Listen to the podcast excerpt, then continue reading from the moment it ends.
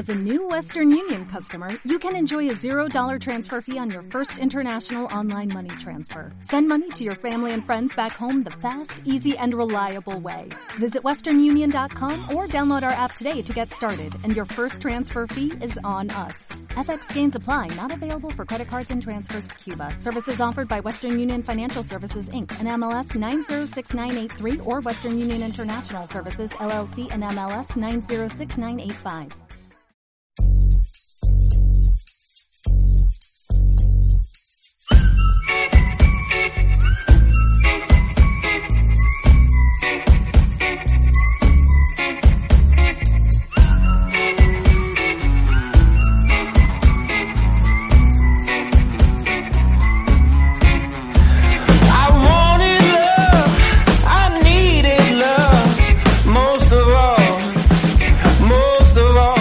Y comenzamos ya en esta nueva edición de nuestro magazine matinal Cerca de ti con una nueva edición de Palabras en el Aire, donde cada miércoles nuestras compañeras de la Biblioteca Municipal de Buñol se acercan a estos micrófonos para traernos novedades literarias y otros asuntos. Y tenemos hoy con nosotros a Ana Perello. Ana, buenos días. Hola, buenos días, Raúl.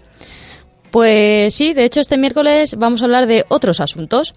Eh, un asunto que empieza esta tarde y es que, pues, aprovechando todo esto de Halloween, Todos Santos y demás, pues vamos a hacer un festival. De hecho, es el primer festival de Fantaterror que vamos a realizar en la biblioteca.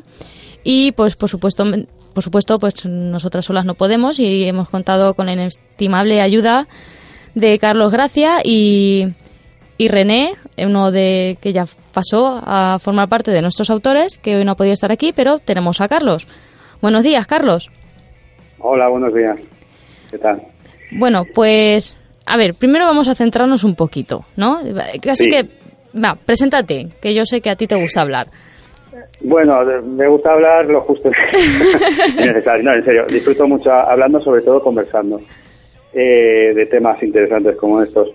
Bueno, eh, yo, igual que René, que somos los, los directores de este, de este evento, los organizadores como nosotros, eh, somos escritores de René es más género fantástico, fantástico épico. Yo soy un poco más inclasificable porque me gustan muchas cosas, ¿sabes? Me gusta pues, eh, los clásicos, el mito, la ciencia ficción y tal. Entonces, los dos somos novelistas. Eh, yo soy más escritor, se podría decir, pulp, de intriga, de misterio. Y bueno, pues teníamos ganas de hacer un festival aquí en, en Valencia que se hace en otras ciudades y sobre todo en Valencia porque Valencia sabéis que, se hicieron, bueno, hay mucho, los bosques, los castillos, todo el tema medieval, mucha gente no lo sabe, pero se rodaron por nuestras tierras. Y nos, nos apetecía hacer una cosa así de terror, fantasía y terror fantástico, pero centrarlo un poquito en, España, ¿sabes? Y, pues, en Levante también, claro. Pues y esa fue la idea y bueno, a ver qué tal. Yo estuve leyendo un poquito de lo que es este género de fantaterror y la verdad es que no se le... Yo sí que es cierto que había visto muchas de estas películas, pero no sabía qué género era. Y cuando me eh, puse ahí a investigar, dije, ostras, pues sí que es verdad. No, es una maravilla. Mira, en, Italia tienen el Giallo, el que es el que es la, abreviatura de amarillo, que es, eh, bueno, Darío Argento, Mario Fulvi, o sea, es un género que está muy reconocido a nivel mundial en, aquí en España también, y el género inglés, pues la, factoría Hammer, Roger Corman. es que aquí tenemos, fuera de, España, eh, hay autores muy conocidos, muy reconocidos. Por ejemplo, Chicho tiene dos, Chicho Ibañez Ferrador, tiene dos super clásicos, super clásicos. Por ejemplo, el Quien puede matar a un niño es un clásico que está reconocido internacionalmente. Y aparte tenemos más directores, por ejemplo, Jess Franco es otro, otro autor que hmm. hacía cosas muy interesantes a principios de 70, de vampiros, de todo como muy experimental. Amando Osorio, por ejemplo, que, le quiero rendir un homenaje en este, sobre todo a Amando Osorio y a, Chicho, que falleció hace poco. Y son películas que fueron muy comerciales y, bueno, como que no se le ha dado importancia, ¿sabes? Que, pues se, y yo creo que, que ahora es el momento, porque ya hay unos, una eh, perspectiva de unas décadas en el cine se están repitiendo muchos clichés, muchas fórmulas, estamos un poco cansados. Entonces, viene bien un poco refrescar estos clásicos porque ahora es cuando se pueden apreciar. Sí, porque es que además ya forman parte de, de, estos recursos que se gastan continuamente y son gracias a este tipo de películas que, es, o sea, que hoy en día se gastan, si no... Sí, se han aprendido muchísimas cosas de, estos cineastas. Mm.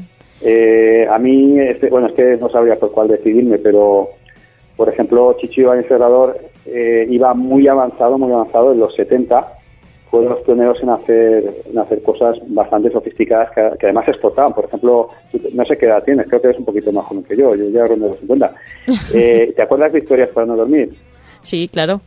Las veía con mi padre. Pues, fíjate, esta fórmula la trajo aquí eh, Chichibán Serrador y era una auténtica maravilla. Se hacían cosas muy, muy interesantes. Además, eh, los propios autores lo hacían con mucho cariño porque eran escritores. Escribían, se lo guionizaban, lo dirigían, eh, producían, o sea que se hacían cosas bastante, bastante interesantes. Pues sí, y además, bueno, mm, podéis consultar el programa en la página web de la biblioteca, pero bueno, ahora vamos a hacer un pequeño resumen. Eh, habéis querido dinamizarlo mucho, ¿no? O sea, porque tenemos charlas, eh, también vais a realizar un taller de cuentos de terror.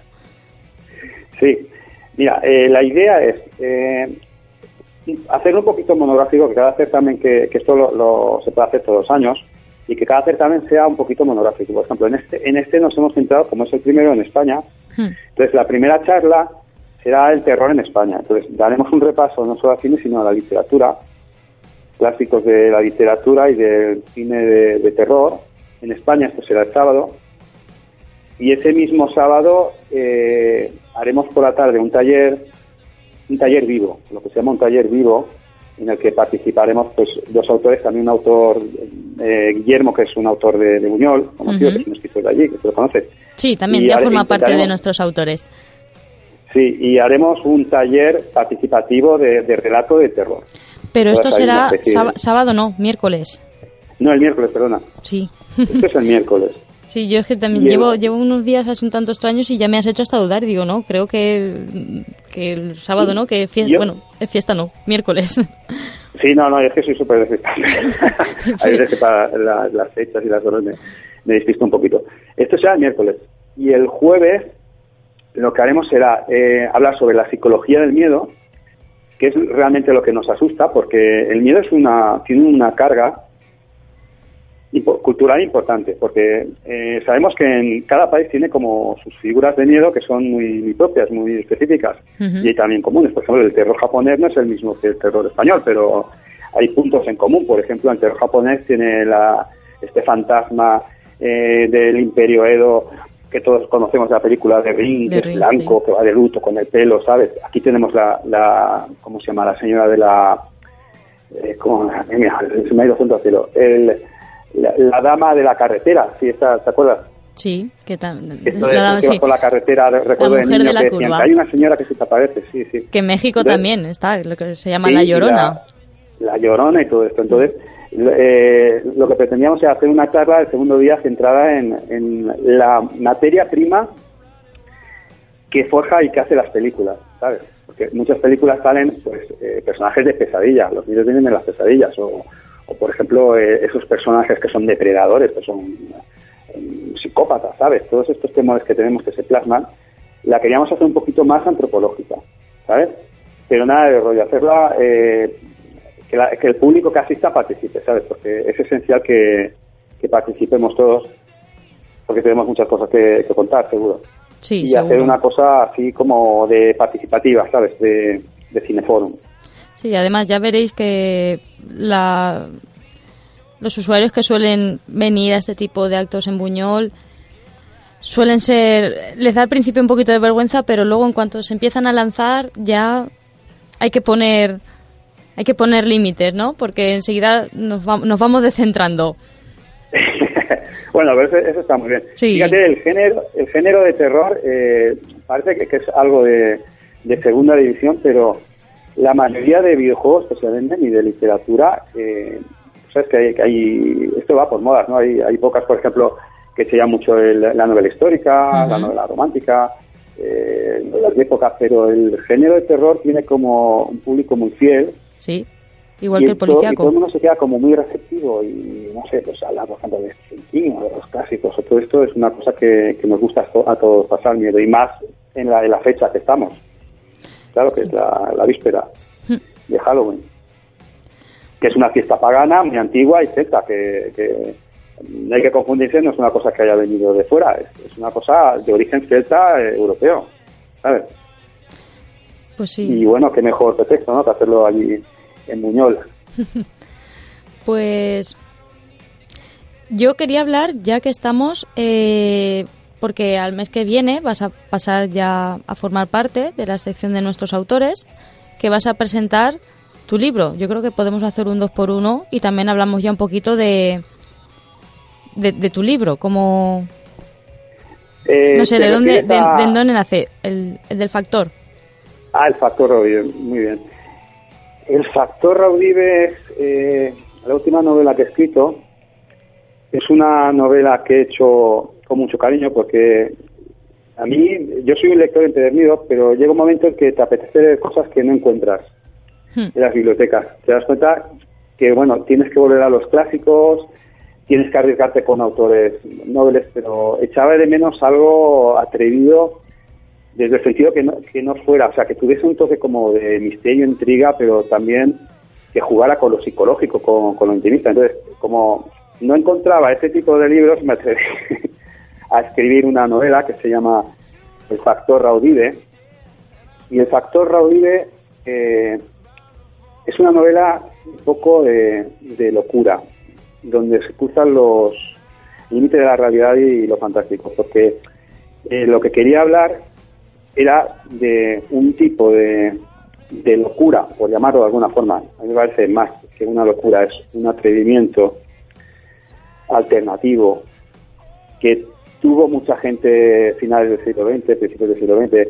¿Tú te acuerdas de la época esta de las psicofonías y Jiménez del Oso y otros programas que se hacían, ¿te acuerdas?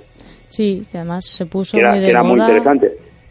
Entonces, quería utilizar esa, ese pretexto, o sea, una persona que se va metiendo en temas de parapsicología y sin darse cuenta eh, cae arrollado en una, en una aventura, en una trama.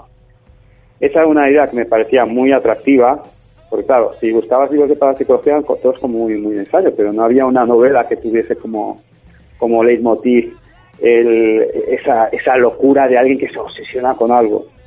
Hmm. Y también me apetecía, eh, aparte de hacer un repaso a, pues, todo este tipo de, intereses, que a mí me gusta mucho y sigo viendo programas de estos de, temas alternativos para psicológicos, me gustaba ambientarlo, me hacía ilusión ambientarlo en Valencia. Entonces, eh, lo orquesté todo en una, en una masía de Valencia en la que ocurren eh, pues, eh, cosas cosas extrañas y va un investigador eh, aficionado a, intentar descubrir un, misterio. Lo que pasa es que la realidad pone a la ficción y al final no es una historia fantástica, sino es una historia de, viaje personal, ¿sabes? Hmm. Dicho así suena como muy serio, ¿no? Como muy de, tratado, pero eh, me lo he hecho tipo cine, ¿sabes? De una forma dinámica, porque yo tengo formación eh, aparte de formación, pues la, universidad, me, me estudia de antropología y de económicas, tengo formación eh, visual. Hmm. Y siempre que escribo intento hacerlo eh, imaginándomelo, para que el lector se lo, vaya visualizando como una película. ¿Sabes? Sí, para hacerlo más atractivo. Que sean los... Más atractivo, sí, porque realmente al final... De los que te enganchan. Sí, tiene que ser imagen. Yo creo que, que una novela... Mm, Depende del momento en que te la leas. Hay novelas para leerse con tranquilidad, por ejemplo, lo que sé, La montaña mágica o Guerra y Paz o estos grandes clásicos que, que es alta literatura, te los lee como Vivi. Y después hay otro tipo de novela que teníamos, que era muy una novela muy simpática en los años 70, 80, que eran las novelas estas de Aduro, que era de divertimento. Yo quería hacer algo en medio, ¿sabes? Porque estas novelas de, de Aduro, de, de Bruguera, de Bolsillo, de terror, que, que yo todavía colecciono con muchísimo cariño, muchas veces se hacían eh, de una forma muy rápida, ¿sabes? Había ideas muy buenas, pero se hacían muy rápidos para tener en el kiosco. Por ejemplo, tenemos a, a, Barbie, a Ras Barbie, a Cárrados, autores que eran eh, españoles y que, que, por cierto tenéis que hacerle un homenaje a esa, gente también. Y escribían todo como muy rápido, pero ideas muy buenas, pero no llegaba a ser una literatura interesante, ¿sabes? Me interesaba hacer una cosa para divertirme, igual que yo me puedo ver una noche en mi casa eh, una película de terror, ¿sabes? Y disfrutarla, o, ver el baile de los vampiros, o, ver terroríficamente muertos, no sé, ver, ver películas para divertirme, pero de una forma más pausada, ¿sabes? Con un poquito más de literatura. Y es el objetivo que, he tenido en Rodríguez. Al final ha sido una cosa bastante curiosa. bueno, tú por lo que has dicho tienes una formación que es totalmente independiente a, a, la literatura, ¿no? Bueno, yo tengo una formación multidisciplinar. Yo soy eh, economista, he estudiado también eh, antropología y diseño. Yo en principio tengo una manía que es que las cosas que empiezo eh, las acabo. Entonces, cuando tenía 20 años, pues como que quería hacer muchas cosas, ¿no? Entonces, en esa época decía, bueno, pues estudia empresarial y después si te gusta esto tal y, y después, claro, yo tenía la espinita de de la, de la, psicología, la antropología, y al final he ido estudiando. Eh, un poco, pues, claro, con el paso de los años eh, más tienes oportunidades de hacer máster, y cursos de reciclaje, cursos de la mm. universidad, y al final lo que tengo es un batiburrillo en la cabeza. ¿Sabes? Que es lo que hace un poquito, pues, eh, que, que disfrute tanto pues, de la literatura un poquito más, más seria, de la psicología, del ensayo, de todo en general. Bueno, mi, mi profesión, yo soy profesor. ¿Eres profesor? Sí. Y, bueno, ahí también se aprende bastante. Sí. yo este último año que estuve dando eh, charlas en el instituto, la verdad es que se aprende mucho. Y sobre eh, todo por la comunicación de, ves las cosas que les interesan a la gente, un poquito cómo, cómo van evolucionando, los gustos, hmm. ¿sabes? Y pero, bueno, o sea, tu afán, o sea, tú te plantaste un día y dijiste, yo quiero escribir un libro, al eh, margen de este, o tienes más, o cómo surgió, porque eh, normalmente los autores... Llevo ya seis, llevo siete libros. Ah, pues... Empecé con esta fiebre hace cuatro años y llega un momento, yo como lector empedernido, yo sobre todo me considero un lector que se ha atrevido un poquito a escribir, que es una, una experiencia que que recomiendo a, todas las personas que, tengan un poco de tiempo para hacerlo. Porque eh, a mí me maravillaba siempre el proceso creativo, de dónde salen las ideas. Entonces, mm. eh, tuve un periodo en que pensaba que había una como una fórmula maestra para hacerlo. Hice muchos talleres, me di todos los libros que había. Y pasó el tiempo, esto a los 20 años, pero nunca conseguía escribir nada y volví otra vez a la lectura. Me parecía que todo lo que tenía que contar ya estaba contado o estaba contado de una forma tan bien hecha que, no tenía nada que aportar.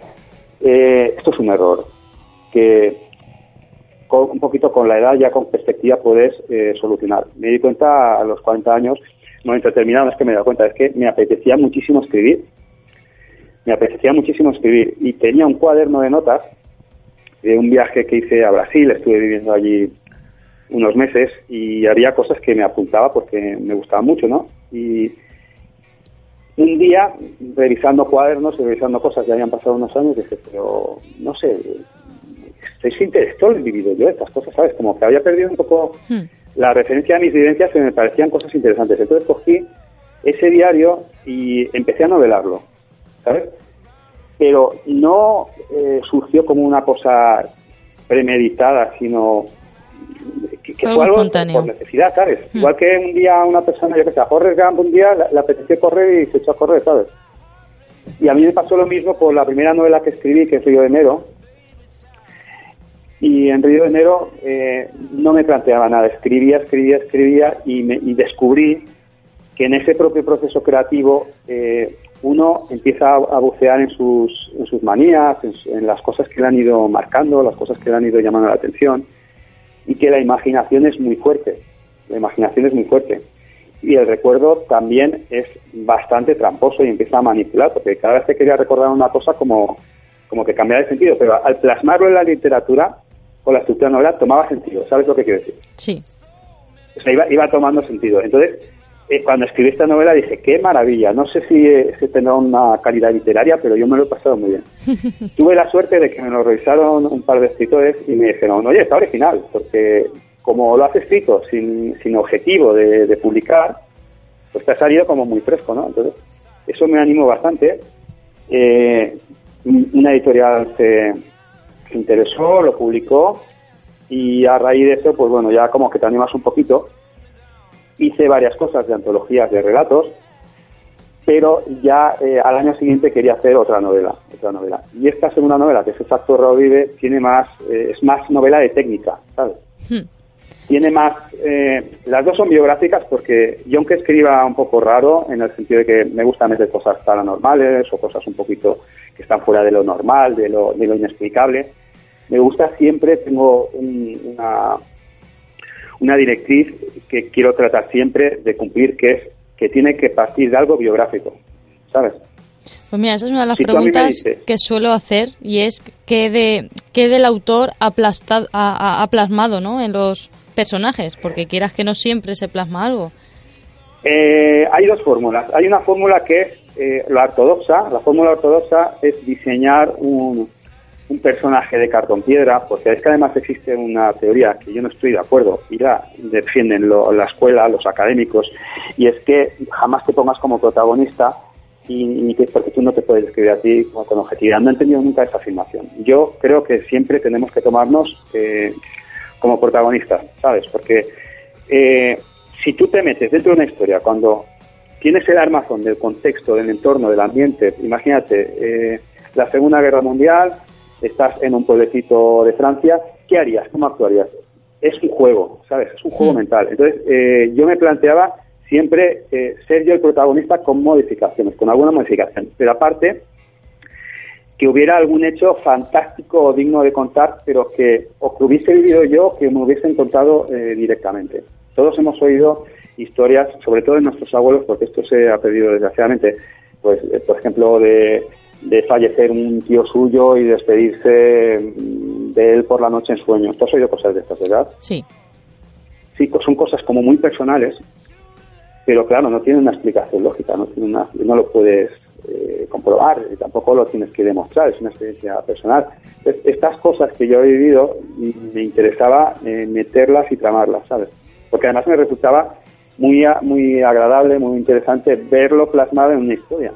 Entonces, si yo escribo, tiene que ser por función, porque hay algo que, me, que necesito contar, ¿sabes? Y que haya vivido. Pero tiene que ser algo fuera de lo común, fuera de lo normal. Si no, creo que no vale la pena para mí eh, dedicarle tiempo a una, a una novela, porque una novela costumbrista, en mi caso, no tendría mucho sentido. Mi vida es una vida bastante prosaica, como la de la mayoría, pues voy al trabajo, unos días tengo mis más o menos con, mis compañeros, eh, otro no pasa nada, todo es como muy plano, ¿no? Hmm. Entonces, me interesaba más que esa, esa contemplación que, que es un, tipo de literatura clásica, que es la literatura costumbrista, y que a mí me gusta verla con perspectiva de otras épocas, pero a mí tengo que confesar que, que me aburro un poquito en, en, nuestra época, porque me resulta muy familiar, muy cercana. Entonces me interesa más lo anecdótico o lo extraño, ¿sabes? tampoco lo muy elaborado, sino lo extraño, algo que ocurre en un sitio que no tiene explicación y que nos deja un poco temblando y planteándonos qué es la vida y dónde está el límite de, del infinito, si hay algo más allá que no se mueve. No sé si me explico, me estoy enrollando un poquito. Yo creo que sí. ¿Se entiende, no? Un poco. Sí, sí. Tú lo has entendido, ¿no, Raúl? Vale, pues ya somos dos que lo hemos entendido, con lo cual... Raúl todo así como diciendo, bueno, vale, vamos y eso. Pues no sé qué hora llevamos, ya estamos casi en el límite, ¿no? Podemos hablar, va, aún podemos hablar un poquito más. Eh, bueno, también una de las preguntas que siempre hago es si eres un escritor de, mapa o de brújula, pero es que también ya lo has contestado. Así que, eh, eh, si te parece, has hablado antes del género pulp o neopulp. Esto yo me parece que nuestros oyentes seguramente no lo habrán escuchado casi seguro. ¿Les damos unas pinceladas? que no lo hayan escuchado. Vale, pues voy a, voy a ser muy breve.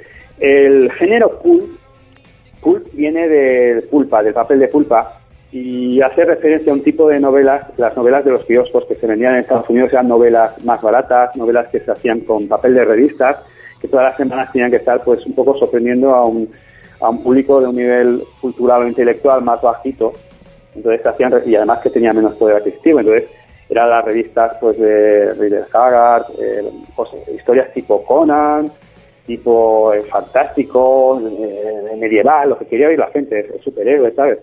Y esta literatura se llamaba literatura pulpo, literatura de kiosk en, en, en España. Literatura pulp ha dejado eh, obras muy interesantes, aparte de, muchísimas cosas que son un poco más, más eh, mediocres de entenderlo. Siempre tiene mérito la, labor creativa de un autor. Mediocres porque a lo mejor no se ha trabajado lo suficiente.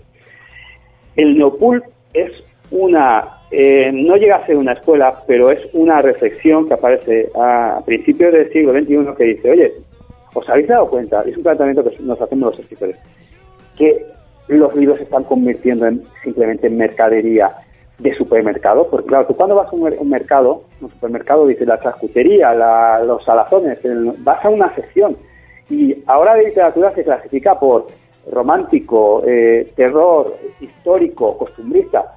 ¿No es esto un error? No nos están encasillando. Porque claro, la vida es terror, es humor, son mil cosas. Entonces el Nepun es muy simpático porque claro, su objetivo es muy ambición, pero la razón de ser es, muy interesante y yo la, la suscribo 100%. Mezclemos todo, mezclemos todo. ¿Por qué no hacemos dentro de una misma novela que aparezca algo de misterio y a la vez un poco de, humor, un poco de costumbrismo, algo histórico dentro? Esto, como esto como bibliotecaria ya te digo yo que, que, que, me está hinchando un poco la vena porque ya me estoy imaginando el catalogar este libro y pensar a ver dónde narices puedo poner este libro. Eh, ¿Qué es lo que pasa con el Pacto Raudive? Claro. El Pacto Raudive, que es de la editorial de Beta, los editores me dicen, bueno, vamos a apostar porque ya que somos pequeños podemos hacer cosas originales. Pero es que, ¿dónde te metemos, Carlos? Porque misterio, vale, intriga, perfecto, biográfico también. Transcurre en Valencia, en una masía, en no sé qué es terror valenciano. Eh, histórico, porque lo pones en un contexto y pones unos personajes históricos, ¿sabes? Hmm. Entonces, claro, es todo pero es difícil. Puedes comprar 10 ejemplares de, de y colocar. Uno en cada sitio. también es un tratado de psicología, un pequeño tratado de, para psicología, por si quieres, eh, o sea, incluso plano, creo que hay una receta cocina. O sea, es, es una novela que, que yo he ido contando cosas, pues igual te contamos una, una tarde, eh, pues podemos contar chistes o podemos contar una pena o algo. Entonces, el, el la gracia que tiene es que realmente no es, no es un movimiento, es un género. Es la, una reflexión de, la limitación de los géneros, hmm. ¿sabes? Y bueno, eso lo, comentaré un poquito más en, en, las charlas, porque realmente, eh, retrospectivamente, las, películas, si vamos a ver unas películas, estas películas tienen, eh, ya no solo es un género de terror, sino es un género de psicología de una sociedad de una época, porque los terrores cambian, ¿sabes?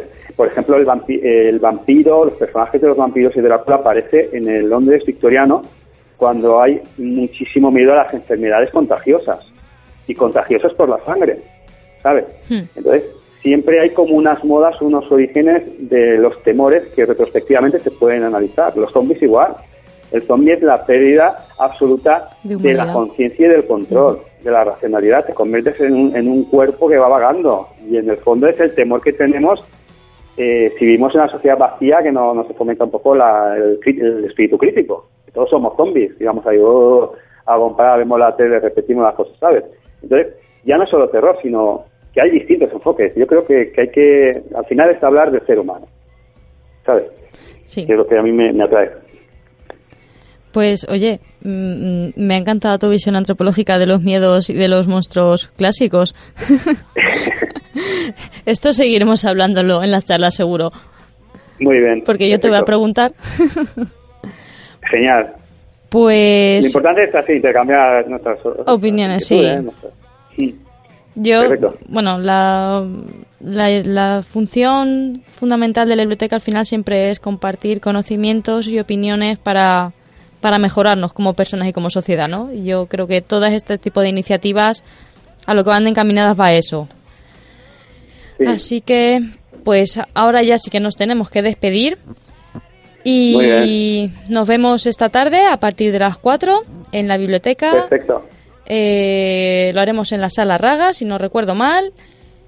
Y nada, todo, quedáis todo el mundo invitado. Ya habéis tenido una pequeña muestra, así que animaros y os esperamos. Y Carlos, muchísimas gracias y nos vemos en un ratito. A vosotros. Un saludo, hasta luego.